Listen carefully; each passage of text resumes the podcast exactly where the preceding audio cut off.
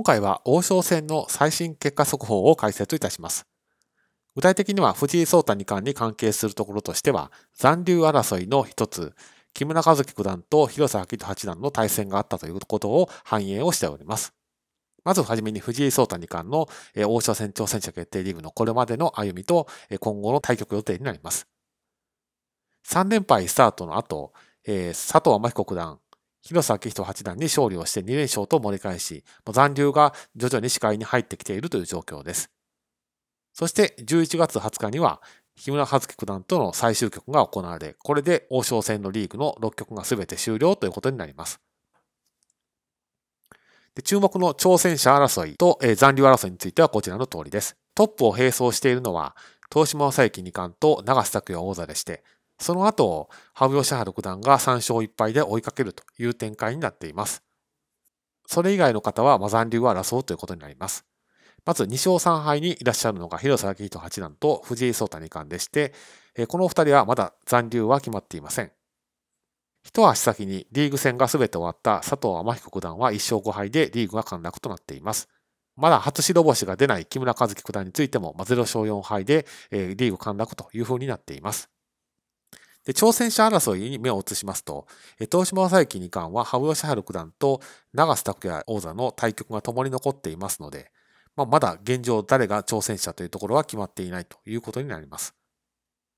で王将戦は独自のルールがあって、同じ成績であれば上位2名によるプレーオフ制度ということになっていますから、仮にこの3名の方、東島正幸二冠、長瀬拓也王座、羽生善治九段が3名で並ぶと、リーグ順位が上位のお二人ということで、東島正幸二冠と羽生善治九段がプレーオフを戦うということになります。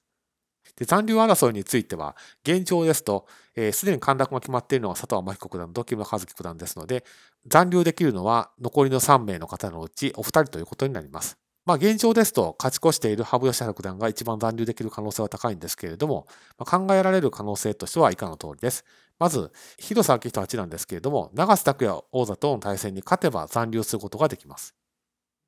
仮に長瀬拓也王座に負けてしまうと、羽生善治九段と藤井聡太二冠の成績次第ではリーグ陥落ということになります。次に羽生善治九段ですけれども、次の対局で勝てば、まあ、無条件で残留なんですけれども、次の対局以降を、連敗してしまうと3勝3敗でフィニッシュということになります。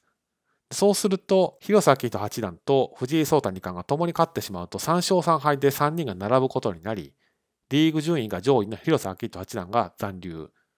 で、羽生善治六段と藤井聡太二冠が、えー、残留プレーオフを戦うということになります。ですから、藤井聡太二冠が残留するためには、最終局をまず勝つということが大前提で、なおかつ、広瀬明人八段が負けるか、羽生善治六段がこの後連敗をして、藤井聡太二冠との残留プレーオフになって、藤井聡太二冠が勝つかというような形になります。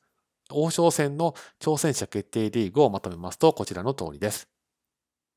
まず残留以上、まあ、挑戦者含むですけども、確定しているのは、東島佐伯二冠と長瀬拓也王座。で、陥落が確定しているのが佐藤天彦九段と木村和樹九段。で、現状、まだ未確定の状況なのが、羽生善治九段と広瀬明人八段と藤井聡太二冠と。で、このうち羽生善治九段については、挑戦の目も残されているということになっています。